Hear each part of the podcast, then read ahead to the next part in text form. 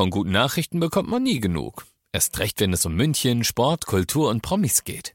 Lesen Sie selbst gute Nachrichten. Heute in der Abendzeitung und auf abendzeitung.de. Abendzeitung. Die ist gut. 95.5 Charivari, das München Briefing, Münchens erster Nachrichtenpodcast. Mit Christoph Kreis, der dir in diesem Podcast, so wie du es gewohnt bist, alles erzählt, was heute in und um München wichtig war.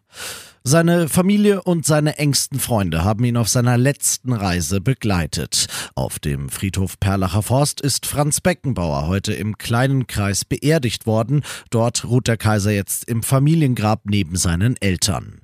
Im ganz großen öffentlichen Kreis wird Beckenbauer heute in einer Woche verabschiedet. Seit heute gibt's die kostenlosen, aus organisatorischen Gründen aber trotzdem notwendigen Tickets für die Gedenkfeier des FC Bayern in der Allianz Arena.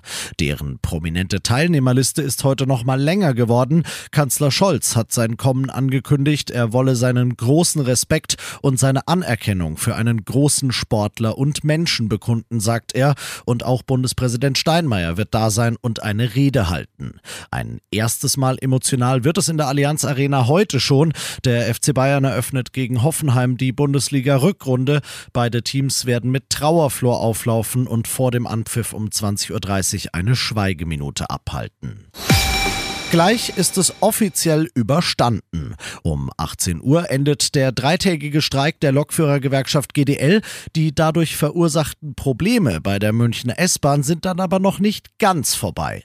Der Notfahrplan mit dem Ein-Stunden-Takt auf den meisten Linien bleibt heute noch den ganzen restlichen Tag in Kraft. Erst morgen früh, morgen Vormittag wird sich alles normalisiert haben, schätzt die Deutsche Bahn. Danach bekommt sie dann von uns ein bisschen Zeit zum Nachdenken und die sollte sie nutzen, sagt sagt GDL-Chef Weselski. Er schließt aus, dass es sofort wieder zu einem Streik kommt. Gleichzeitig droht er aber auch, wenn die Bahn diese Zeit nicht nutzt, wenn sie in dieser Zeit nicht auf uns zugeht, dann ist ein neuer Streik unausweichlich. Anfang der Woche waren's Traktoren, heute waren's Brummis.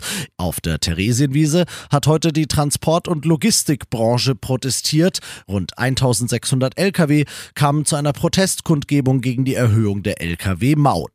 Wie schon beim Bauern-Traktoren-Protest Anfang der Woche hat auch die Abreise der Lkw-Fahrer aus München für Stau in allen Richtungen rund um die Theresienwiese gesorgt. Für nächste Woche sind Stand jetzt noch keine großen derartigen Protestkundgebungen angekündigt. Erst wollte er gar nicht zugeben, was da mit ihm passiert ist. Am S-Bahnhof Markt Schwaben entdeckt die Bundespolizei einen 16-Jährigen, der schwer am Kopf blutet. Er erzählt, er sei unglücklich gestürzt, doch seine Geschichte kommt den Beamten spanisch und widersprüchlich vor. Sie checken deshalb die Videokameras und stellen fest, was wirklich passiert ist, nämlich, dass er von drei Unbekannten auf dem Bahnsteig verprügelt worden ist. Möglicherweise kennt der 16-Jährige die Täter ja und und wollte sie aus Angst vor ihrer Rache nicht verpetzen. Er kommt ins Krankenhaus. Nach seinen Angreifern wird jetzt natürlich gesucht. Und zum Schluss noch ein bisschen Pädagogik. Ein 38-Jähriger hat für einen falschen Alarm bei der Münchner Feuerwehr gesorgt. Ein Löschzug rast heute Nacht in die Landsberger Straße, weil die Brandmelder in einem Bürogebäude angeschlagen hatten.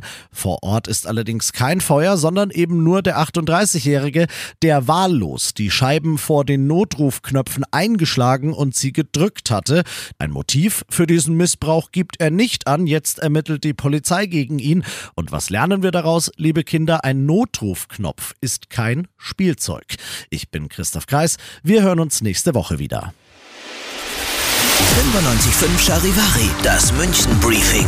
Münchens erster Nachrichtenpodcast. Jeden Tag ab 17 Uhr. Dieser Podcast ist eine Produktion von 95.5 Charivari.